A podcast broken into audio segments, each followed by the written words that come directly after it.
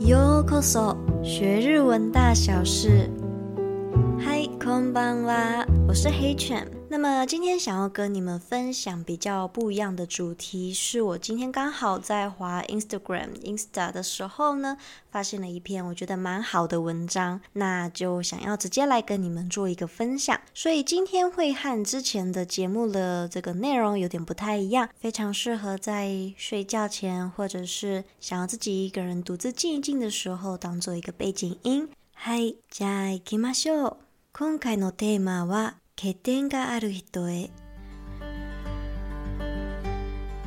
自分のここが嫌だなってところある学生の頃から課題が出るたびにストレスだったしできない自分が恥ずかしいと思ってたそれと新しいことへの適応力も低くて環境が変わると人よりも時間がかかってったの自分の欠点を痛感した僕はそれを幸福というかついていくために先に勉強しておくという習慣を身につけた何でも先に予習するそしたらどんどん楽しくなったり自分の好きな分野に詳しくなったりする才能な方をかけてたくさんの壁にぶつかってきたから他の人がぶつかってる壁も理解できるだからどうやって階段を登っていくかがわかるから人に教えるのも得意になった。もし初めから生きる才能があって欠点がなかったら全部身につかなかったものだよね。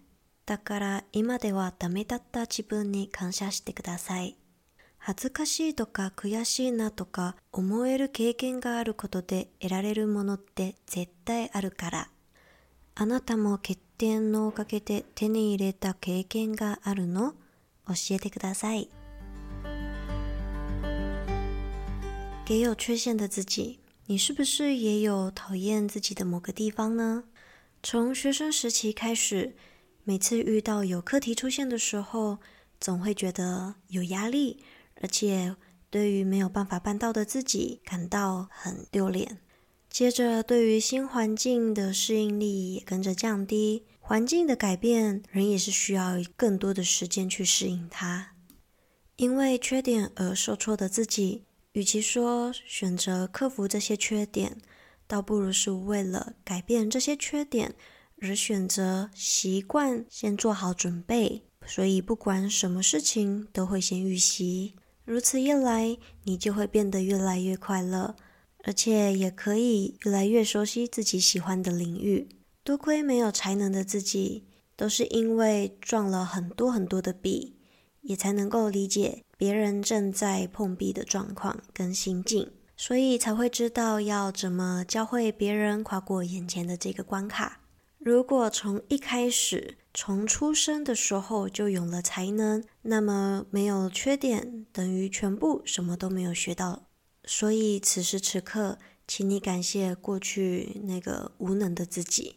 不论曾经是丢脸还是后悔的经验，这些全部都是可以让你得到一点东西、一点回馈，也就是你成长的肥料之一。你有没有什么因为这些缺点而得到一些难能可贵的经验呢？都非常欢迎你留言告诉我。h i t h i s 希望你会喜欢今天的分享方式。那么，IG 的原图文呢，我也会放在资讯栏里面。如果有兴趣或是想要挑战看看自己日文能力的同学，都可以自行点选查看哦。那因为录这段语音的黑犬是生病的状态，所以可能会有一点点的鼻音。好啦，那么今天就先分享到这边。嗨，加じゃあまたね。